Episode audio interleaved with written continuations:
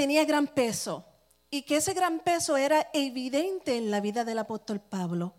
Romanos 16, 25 al 27 dice así, y al que puede confirmaros según mi evangelio y la predicación de Jesucristo, según la revelación del misterio que se ha mantenido oculto desde tiempos eternos, pero que ha sido manifestado ahora y que por las escrituras de los profetas, según el mandamiento del Dios eterno, se ha dado a conocer a todas las gentes para que obedezcan a la fe al único y sabio Dios, sea gloria mediante Jesucristo para siempre.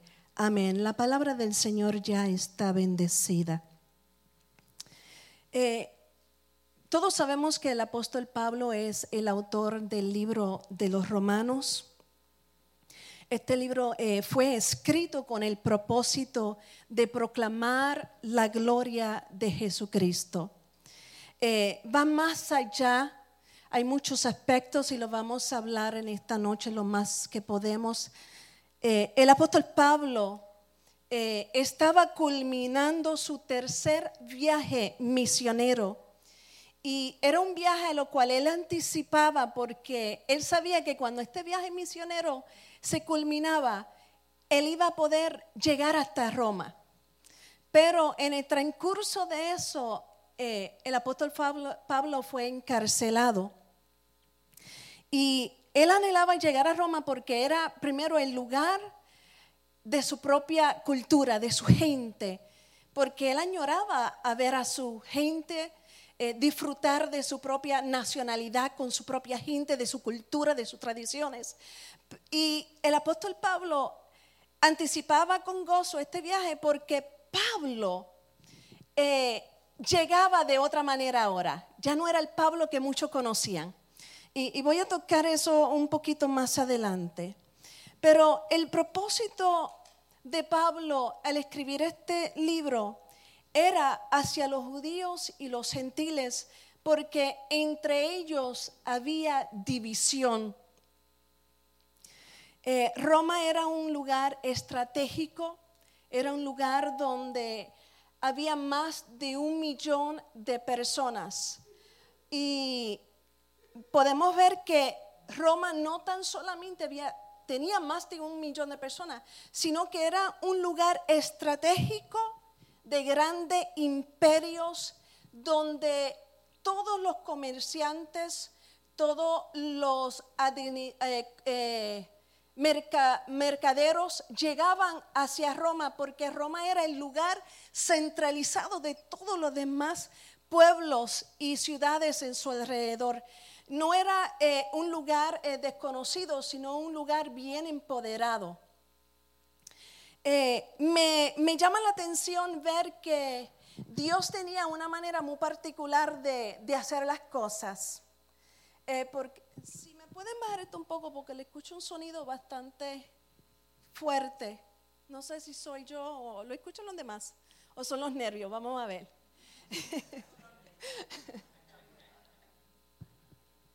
Oh, okay, perdón. Uh, yes, thank you. Eh, cuando nosotros buscamos en Hechos capítulo 21, verso 39, dice el apóstol Pablo en un momento dado, dice, yo de cierto soy hombre judío de Tarso, ciudadano de una ciudad no insignificante de, de Cilicia nosotros podemos ver aquí cómo Jesús eh, y Pablo estaban muy cerca en su edad. Y vemos cómo Dios permite Pablo nacer en un lugar tan premonente como era Tarso. Porque era un lugar también eh, muy conocido por los comerciantes, era un lugar muy empoderado. Ya Pablo estaba siendo formado, educado en una alta jerarquía. Y para él poder llegar a Roma de regreso, con ese título que él tenía y cómo lo conocían y ver el nuevo Pablo, las cosas iban a ser estremecidos. Eh, uno de los mayores problemas que existía entre Roma, como le dije, era la división que había entre los judíos y los gentiles. Y Pablo quería enfrentar esa situación, porque él quería que los judíos entendieran y que los gentiles entendieran que en Cristo ya no había ciudadanía, que éramos todos una sola, una sola ciudad en Cristo. En Cristo las cosas son diferentes.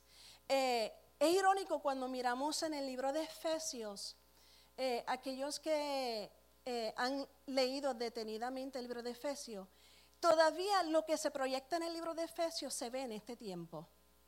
Efesios tenía un problema increíble y era que la ciudad de Efesios y la, la gente que predominaban en aquel lugar peleaban y discutían porque no querían que las demás personas siguieran viniendo, los inmigrantes.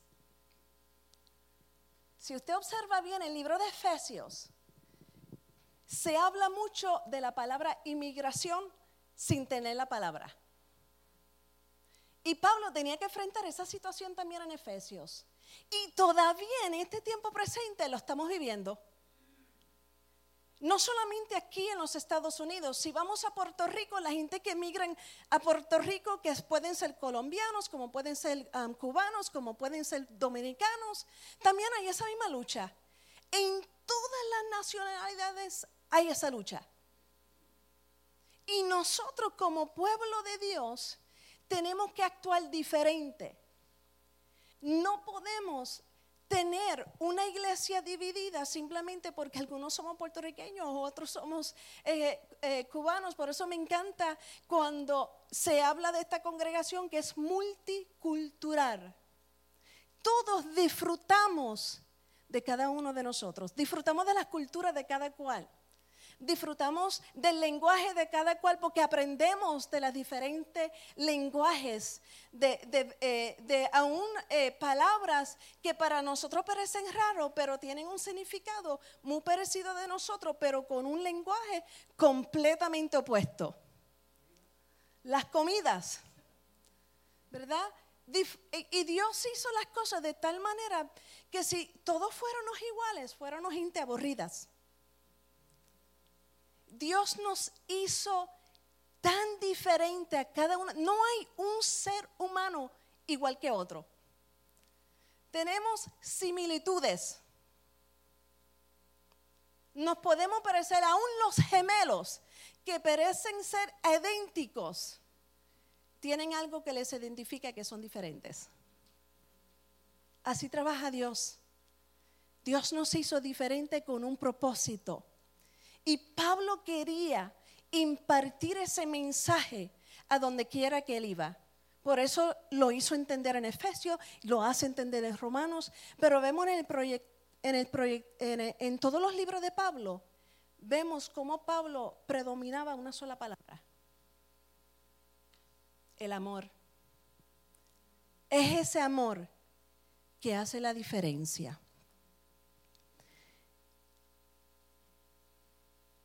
En este libro nosotros vamos a entender el poder de la gracia de Dios y el poder transformador de Dios en la vida del ser humano. Detalles de la vida de Pablo que expresan solamente la gracia que se ve en Cristo impartido en él cuando es encontrado con Cristo. Hay muchas cosas que podemos aprender del apóstol Pablo más allá de lo que nosotros imaginamos. Pablo se le dio la oportunidad de hacer cosas extraordinarias para el reino de Dios. No para sí mismo, no para su nacionalidad, no para específicamente a un solo grupo de personas, sino para el reino de Dios. Usted y yo somos participantes, colaboradores de Cristo para la expansión del reino usted y yo tenemos el privilegio de hoy en día poder manifestar la gracia de Dios. de poder manifestar ese amor que Dios depositó en nosotros, que transformó nuestras vidas para poder ayudar a otros a encontrarse a sí mismo en Cristo y ser transformado también. La historia de Pablo es una historia de redención en Jesucristo. ¿Y por qué hablo estos detalles? Porque son detalles importantes cuando tiene que ver con el libro de, en el libro de Romanos. Es un testimonio de que nadie queda fuera de la gracia salvadora del Señor. Los primeros años de la vida de Pablo están marcados por el fervor religioso. A tal punto donde a él no le importó la violencia brutal, a él no le importó la persecución que tenía contra la iglesia. Y, un detalle bien interesante de la historia de Pablo es que Pablo no solamente mataba a los religiosos varones, sino que aquí incluía a los hombres y las mujeres, y los niños. Y las muertes que estas personas recibían eran muertes brutales. Aún niños eran crucificados, aún niños eran quemados, aún niños eran maltratados. Y si nosotros pensamos en eso y analizamos en lo que fue Pablo, hoy podemos entender nosotros que no hay ni un ser humano que queda fuera, que no tenga Dios misericordia, que Dios no puede transformar, que Dios no puede hacer de nuevo. Sin embargo, nosotros como seres humanos, nosotros ya decimos a ese que lo maten, a ese que le metan cadena ah, perpetua, a ese que no tenga misericordia por lo que hizo. Todos nosotros hemos pensado así en un momento dado, porque somos humanos. Y más cuando se trata de niños que han sido eh, eh, sexualmente violados o han sido asesinados. En nuestra, eh, en nuestra mentalidad carnal, porque es donde ahí entra la mentalidad carnal, nosotros decimos, ay María, que, que cuando llegue ahí le den una pela que acaben con él, ¿verdad que sí? Y sin embargo, si analizamos bien todo lo que Pablo hizo, es como que Dios nos dice a nosotros, ve analizando tus palabras, ve analizando tus acciones, ve analizando eh, cómo te vas a proyectar. Sin embargo, matamos de otra manera. Matamos con la indiferencia espiritual. Matamos por la falta de amor. Matamos cuando no perdonamos. Matamos cuando pensamos que soy mejor que otro. Matamos cuando nosotros ni siquiera nos importa el dolor ajeno.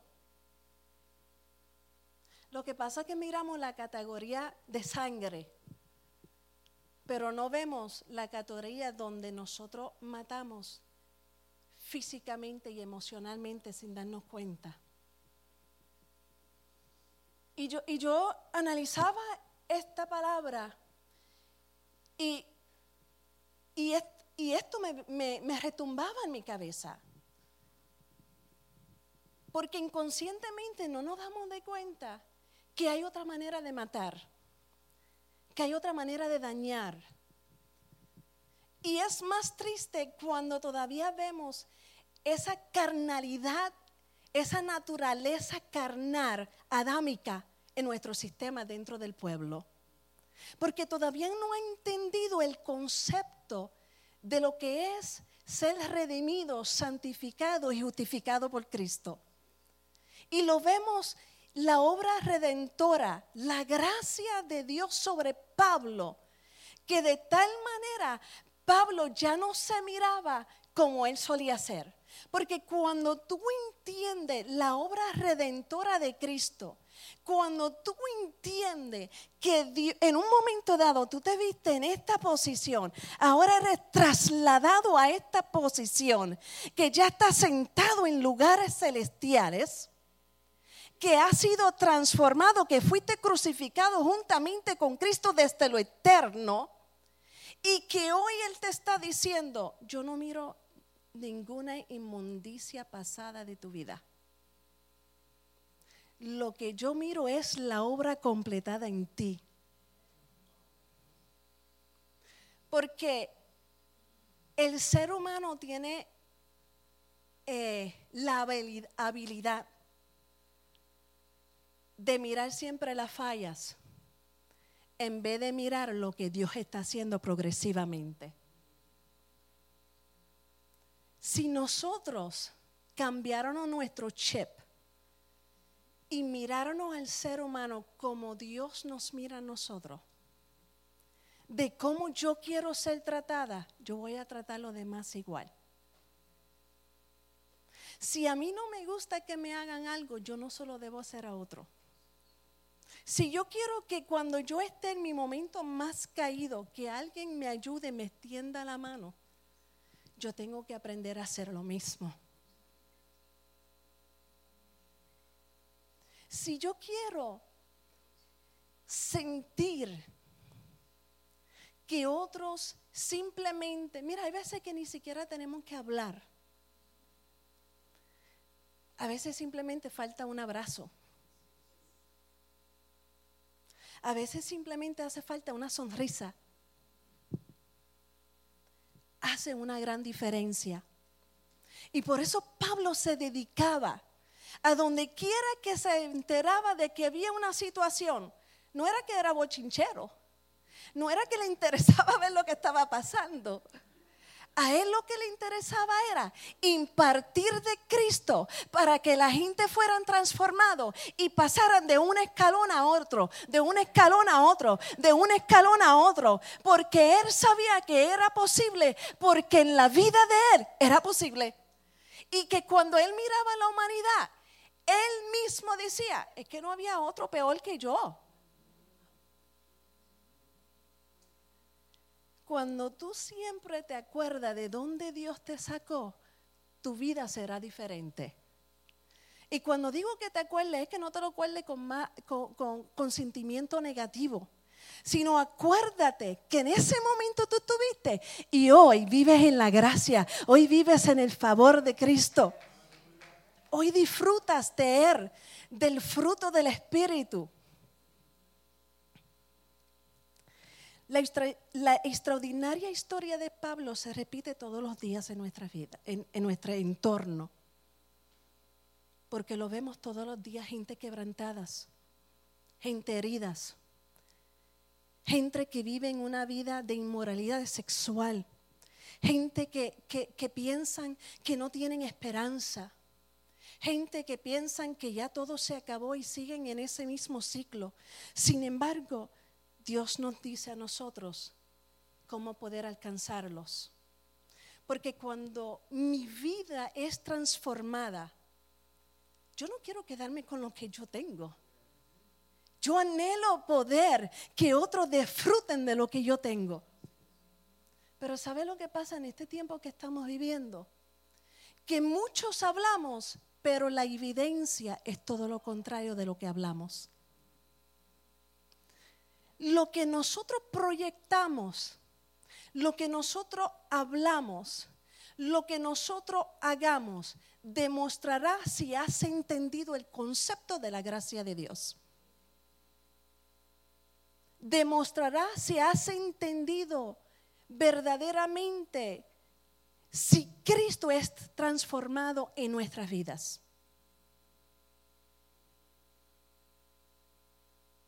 Una cosa es que yo me haya convertido ayer, pero hay gente estancados por años que no pueden disfrutar de la gracia de Dios porque no han entendido el concepto. Recientemente estuve en el estado de Chicago y, y me senté con mi familia y me entristecía ver cómo hablaban tanto de Dios. Pero sus actos demostraban todo lo contrario. Y, nunca en los años que llevo sirviéndole al Señor eh, había tenido la oportunidad de hacer lo que hice en este momento, en este viaje. mi tía sintió eh, reunir toda la familia y les dijo que era para un servicio. Llegaron todos, lo cual yo estaba sorprendida porque llegaron hasta toda la nueva generación, la tercera generación. Y cuando vi el panorama de todas las cosas, era mi turno de poder ministrar de Cristo. Y llegaron dos personas que me habían conocido 10 años atrás. Así que imagínense, 10 años atrás que no soy nada de lo que soy ahora. Eh, ni siquiera.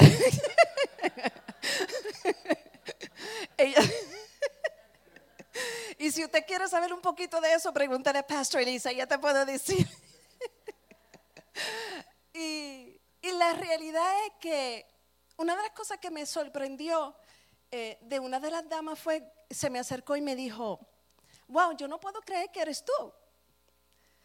Tu tía me tuvo que decir que eres tú porque eres irreconocible. Pero lo más bonito de todo es que tienes una sonrisa que proyecta paz y felicidad. Yo dije, gloria a Dios, porque antes yo no proyectaba eso y era creyente. Pero cuando guardamos raíces de amargura, cuando guardamos rencor, cuando no perdonamos, por más palabras que yo podía haber predicado, Dios en su misericordia obraba. Pero Dios quería llevarme a otro nivel y Dios también quería proyectar que a otras personas podían llegar a otro nivel. Por mucho tiempo yo le pedía perdón al Señor por eso, pero qué bueno por la gracia de Dios. Aprendemos de la vida de Pablo que cualquiera puede ser testigo humilde y poderoso de Jesucristo. Todo esto está en Romanos, así que yo le voy a dar una asignación a ustedes. Podría decirse que ninguna otra figura humana tenía tanta humildad como lo tenía el apóstol Pablo. Por eso en Hechos capítulo 20, versos 18 y 19 dice, vosotros sabéis cómo me he comportado entre vosotros todo el tiempo sirviendo al Señor con toda humildad y con muchas lágrimas y pruebas que me han venido por las acechanzas de los judíos. Él mismo reconoce que ya no era el orgulloso de antes, sino que reconoce su humildad. Otra de las cosas que aprendemos del apóstol Pablo fue que el apóstol Pablo se rindió completamente a Dios. En Filipenses 1, 12 y 14 dice, Pablo escribió desde la cárcel, quiero que sepáis, hermanos, que las cosas que me han sucedido han redundado más bien para el progreso del Evangelio.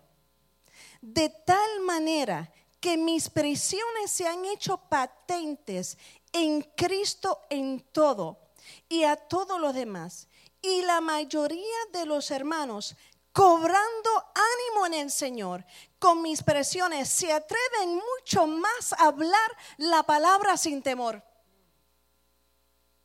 Wow, eso es para que, que, que nuestra mente diga, espérate, ¿qué tú estás haciendo? Que estando en prisión, los que les conocían, no se rindieron, sino dijeron, espérate, si Pablo está preso, ha pasado por náufrago, ha pasado por azote, lo han rechazado y todavía este hombre tiene una pasión increíble de proyectar la gracia transformadora de Cristo en su vida. La gente tomaba ánimo nada más de ver la vida de Pablo. ¿A quiénes estamos influyendo?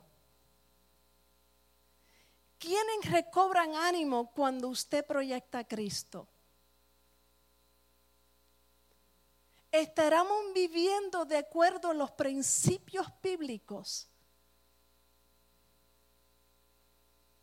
Yo lo veo o muy pensativos.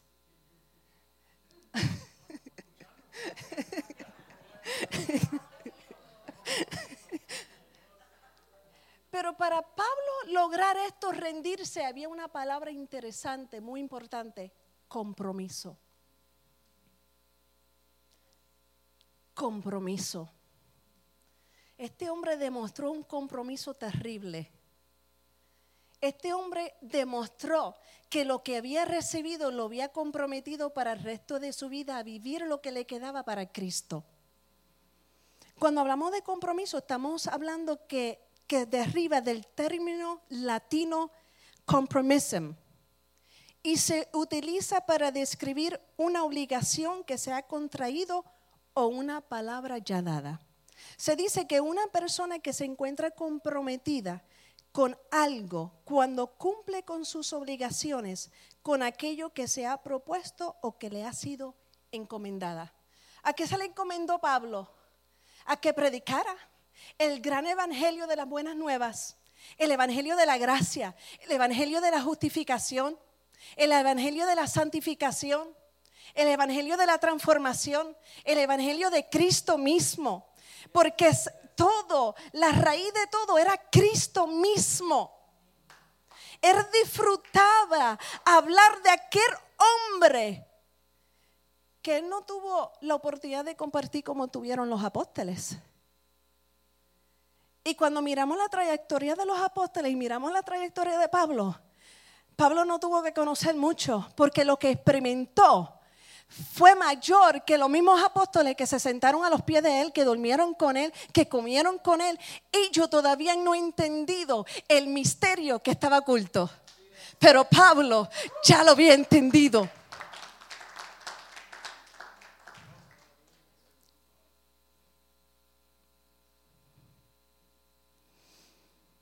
Aleluya. Si alguno quiere venir en pos de mí, niéguese a sí mismo y tome su cruz y sígame. Ninguno que poniendo su mano en el arado mira hacia atrás es apto para el reino de Dios. No lo digo yo, lo está diciendo la palabra. Así pues, cualquiera de vosotros que no renuncia a todo lo que posee, no puede ser mi discípulo. No dice oveja porque ya yo dejé de ser oveja. Ahora yo soy hijo pero soy discípula también. ¿Usted está entendiendo? Tiene que renunciar a todo lo que te aparta de tener una comunión con Cristo, de tener un compromiso con Cristo. La evidencia de que estamos comprometidos con Cristo son estas. Me comprometo a tener una relación con Cristo. La religiosidad se tiene que quedar a un lado lo que se te enseñó, lo que mira, a veces ni siquiera tiene que ver con la religiosidad, tiene que ver con tradiciones humanas. Tiene que ver lo que el sistema aquí nos, nos quiere enseñar, nos quiere proyectar, eh, eh, nos los quiere meter por nuestros sesos porque esto está así y esto está así. Todo lo que va en contra de la palabra del Señor, no lo puedo recibir. Voy a ir hasta más allá. ¿Y por qué digo esto? Porque lo estoy viendo más a menudo. Ahora las personas creyentes que tienen hijos quieren presentar sus niños al Señor y son creyentes y vienen al servicio, pero entonces buscan que viven una vida de inmoralidad para que presenten sus hijos.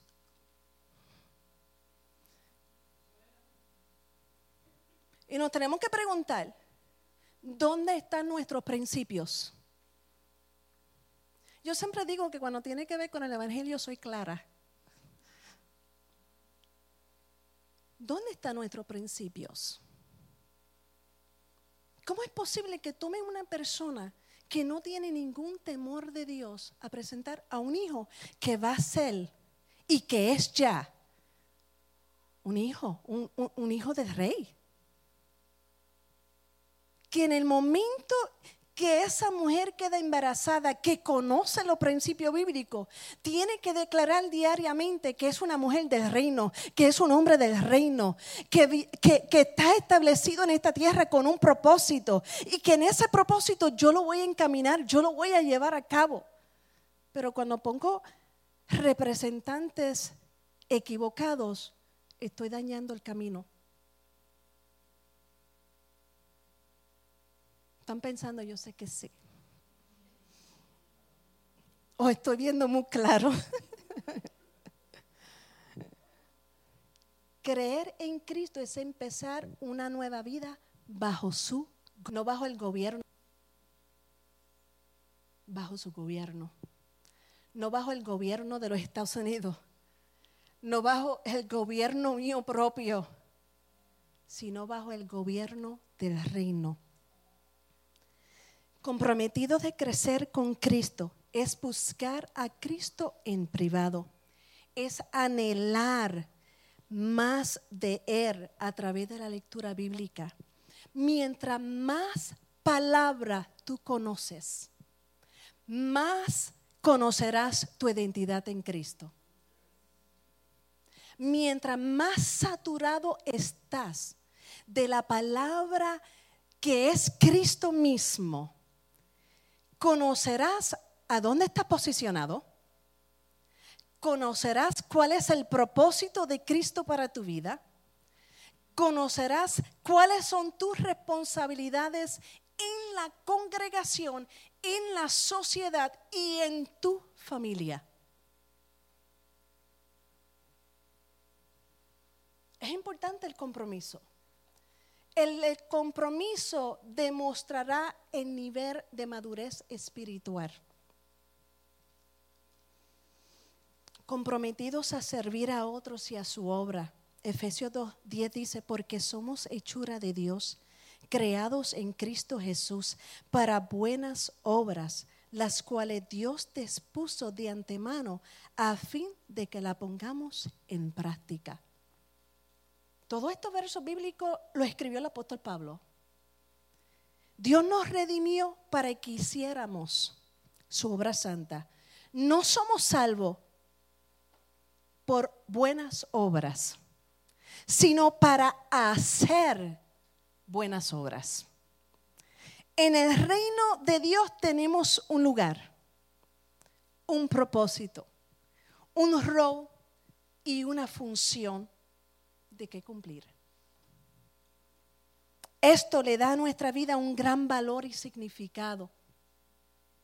Una vez que hemos sido salvados, Dios intenta utilizar, eh, impartir sus planes para que usted las pueda entender. Él te tiene un ministerio, pero ministerio no tiene que ver con posiciones, que muchas veces nos equivocamos. Hay gente que tienen posesiones, pero no tienen pasión. Y en el ministerio tú tienes que tener pasión. Tú tienes que tener amor. Tú tienes que tener paciencia. Porque todo ser humano es distinto. No son fáciles, yo tampoco soy fácil. Pero cuando tú tienes pasión, cuando tú tienes amor, las cosas son diferentes. Porque cuando tú tienes pasión, tú no haces las cosas por obligación. Tú lo haces porque nace del alma. Por eso Pablo, nadie lo podía detener. Por eso aunque le pasaba lo que le pasaba, él no hacía bajo su circunstancia, sino hacía por lo que había recibido ya. Cuando nosotros entendemos eso, vamos a trabajar en la obra. Vamos a trabajar en la congregación. Yo no tengo que esperar que alguien me diga, mira, fulano, tiene que hacer esto. Yo no tengo que tener una posición dentro de la congregación. Lo hago porque añoro servir. Pero es cuando entendemos verdaderamente nuestra función. Y sin embargo, antes de venir al Señor, ¿qué hacíamos y qué no hacíamos? Hoy tenemos excusa para todo. Y, y la realidad es porque hemos entrado en una indiferencia espiritual. Eso no tiene que ver conmigo, yo no tengo que hacer nada. Hay otra gente que lo pueden hacer. Por eso vemos gente que tienen tres y cuatro cosas que hacer, cuando pueden tener solamente dos. Iba a decir uno, pero vamos a decir dos. Usted es importante en este lugar. Usted nunca debe de sentirse menos que cualquier otro líder de la congregación. Porque todos nosotros estamos en el mismo nivel en Cristo Jesús. Le voy a decir más, mientras más alto es tu, liderazgo y más responsabilidad tú tienes, más difícil a veces se hacen las cosas. Por eso tiene que tener pasión. Hay gente que dice, yo quisiera los zapatos del pastor, pero es ahora y le pisan un callo y grita. Dime, dime si tienes el zapato del pastor. A veces hablamos sin analizar. Por eso Pablo enfrentaba todo este, mira, todas estas cosas que yo le estoy diciendo, Pablo lo decía. Lo que pasa es que nosotros queremos ver las cosas en negro y blanco para entenderlo. Mientras más profundo tú estudias y buscas en otros lugares para poder entender mejor la palabra, vas a ver que todo lo que Pablo estaba diciendo es lo que nosotros vivimos diariamente. Lo que pasa es que Pablo entonces nos habla y nos da técnicas de cómo enfrentar esas cosas. Qué bueno por la gracia de Dios. Qué maravilloso es que Dios tuvo tanto misericordia que nosotros que utilizó estos hombres para que escribieran, para que no... Mira, este libro es el libro de la vida. En ella está todas las respuestas. Aún en el matrimonio le hacen los cantares de los cantares para que usted vea todo lo que dice ahí. Lo que pasa es que, como le dije, lo queremos ver en negro y blanco. Son los símbolos y las metáforas. Pero es un libro apasionante, enamorado, romántico. Ya me están mirando. La poesía me encanta. No se escribió simplemente para que se pasara por alto. El libro de Proverbios te enseña cómo educar a tus hijos. Te enseña cómo enfrentar la vida diaria.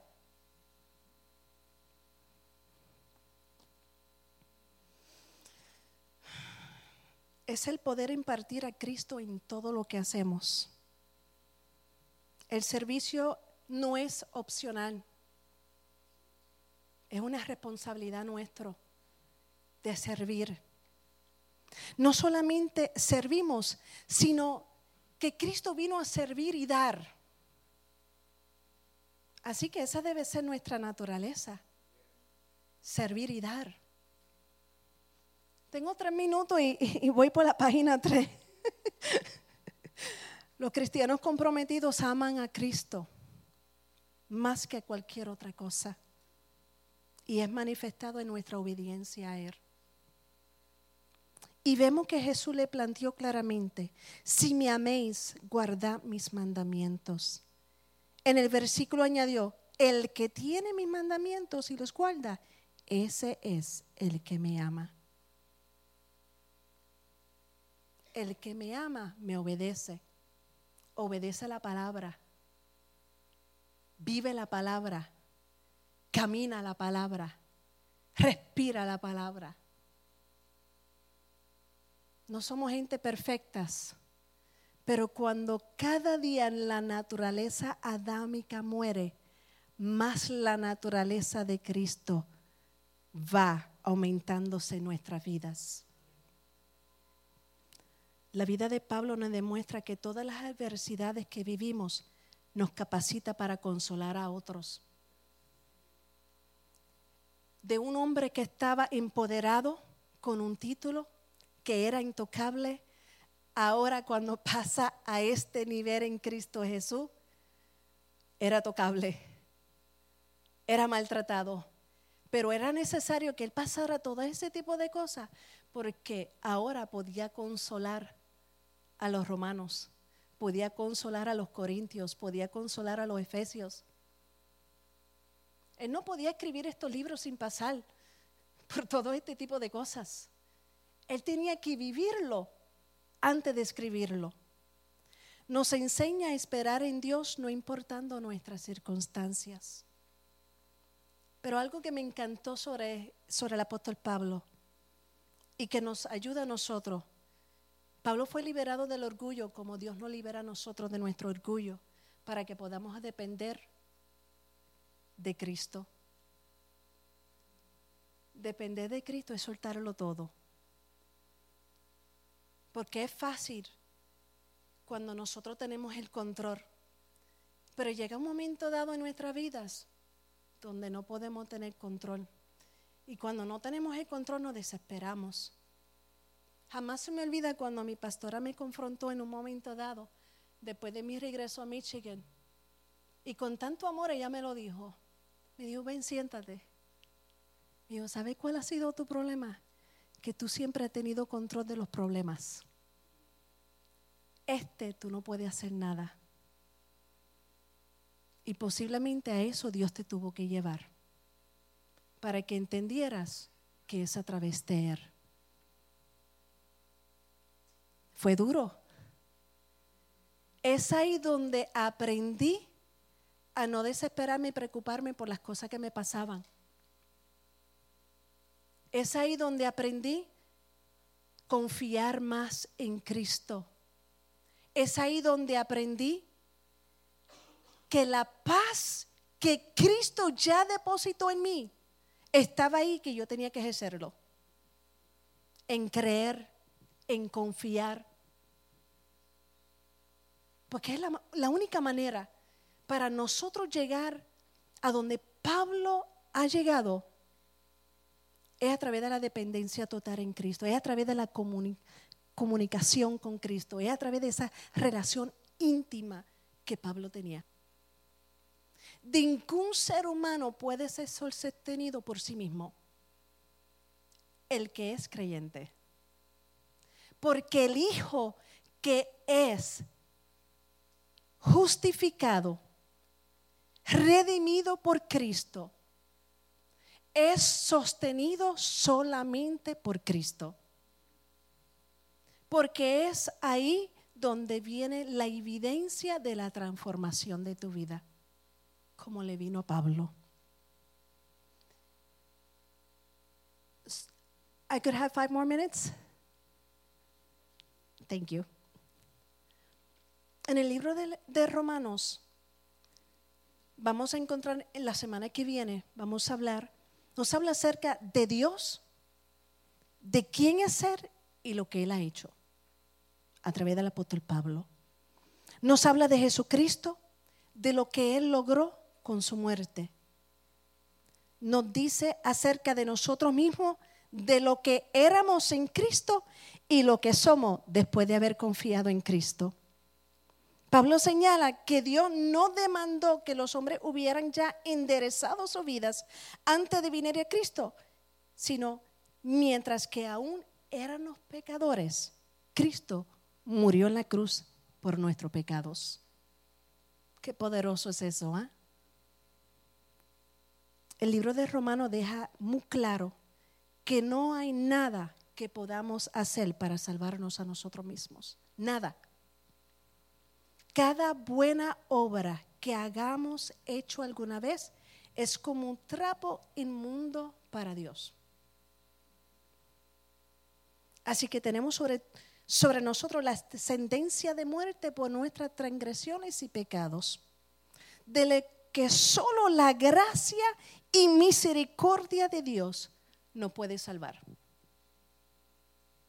Dios expresó esa gracia y misericordia al enviar a su Hijo Jesucristo en morir a la cruz en nuestro lugar. Cuando entregamos nuestras vidas a Cristo, ya no somos controlados por nuestra naturaleza pecaminosa, sino que somos controlados por el Espíritu de Dios. El libro de Romano es maravilloso. Yo quiero que usted se lee el primer capítulo y el último capítulo. Solamente esos dos le voy a pedir. Romanos 1 y Romanos 16. Y vamos a discutir más en detallado los versos. Eh, quise empezar de esta manera porque es como un resumen del libro completo. Pero nos vamos a enfocar entonces en, esos dos capítulos. ¿Por qué digo esos dos capítulos? Usted lo va a saber el miércoles que viene. Así que bendiciones. Vamos a ponernos de pie.